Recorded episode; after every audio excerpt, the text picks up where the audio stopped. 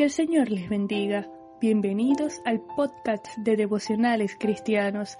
Estamos estudiando la serie Una carta de amor que edifica.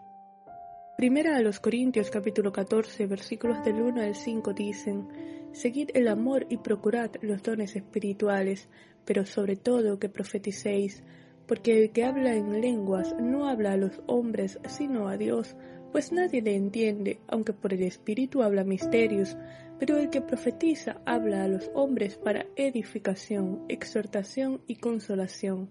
El que habla en lengua extraña a sí mismo se edifica, pero el que profetiza edifica a la iglesia. Así que quisiera que todos vosotros hablaseis en lenguas, pero más que profetizaseis, porque mayor es el que profetiza que el que habla en lenguas, a no ser que las interprete para que la iglesia reciba edificación.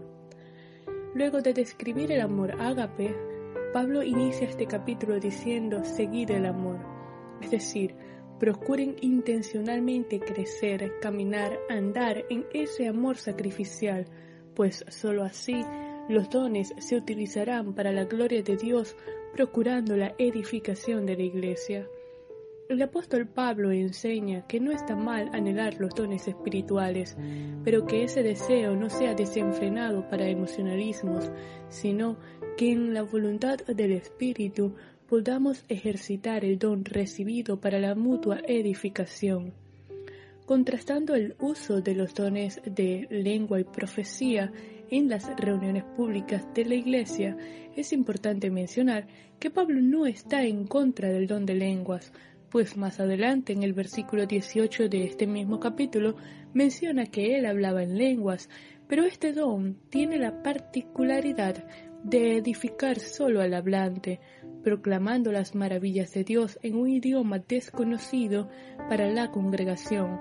Por tanto, no es útil en la reunión pública de la Iglesia a menos de que haya intérprete.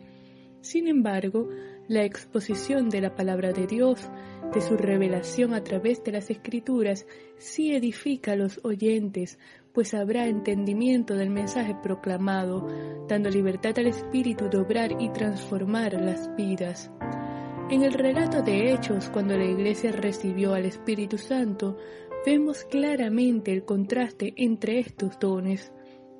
En Hechos capítulo 2 versículos 6 y 7 dice el texto bíblico, y hecho este estruendo se juntó la multitud, y estaban confusos, porque cada uno les oía hablar en su propia lengua, y estaban atónitos y maravillados, diciendo, Mirad, ¿no son Galileos todos estos que hablan? Y el versículo 11 parte B continúa diciendo, Les oímos hablar en nuestras lenguas las maravillas de Dios.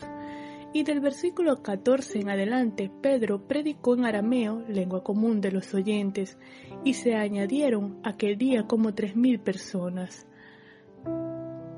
Los oyentes se asombraron al escuchar hablar de las maravillas de Dios en sus lenguas, pero la edificación se produjo a través de la predicación del mensaje de salvación en Cristo es imprescindible darle prioridad a este don de profecía, de predicación de la palabra en las reuniones públicas de la Iglesia. Ahora bien, Pablo toma el término edificar, que también se puede traducir como construir, pues siendo miembros del cuerpo de Cristo, debemos procurar la edificación en amor de la Iglesia, el templo del Dios viviente. Esta edificación en amor a través de la palabra de Dios va a exhortar, es decir, a animar, estimular, a producir crecimiento espiritual.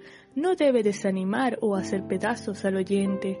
Esta edificación también tiene el propósito de consolar, de fortalecer, de llevar las cargas unos de otros, no de debilitar el cuerpo de Cristo.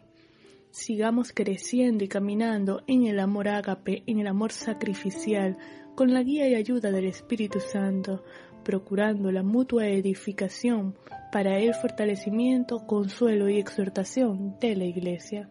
Vamos a orar. Señor, te damos gracias por tu amor, bondad, por tu misericordia, por tu gracia. Gracias, Padre, por tu Espíritu Santo, por tus dones espirituales.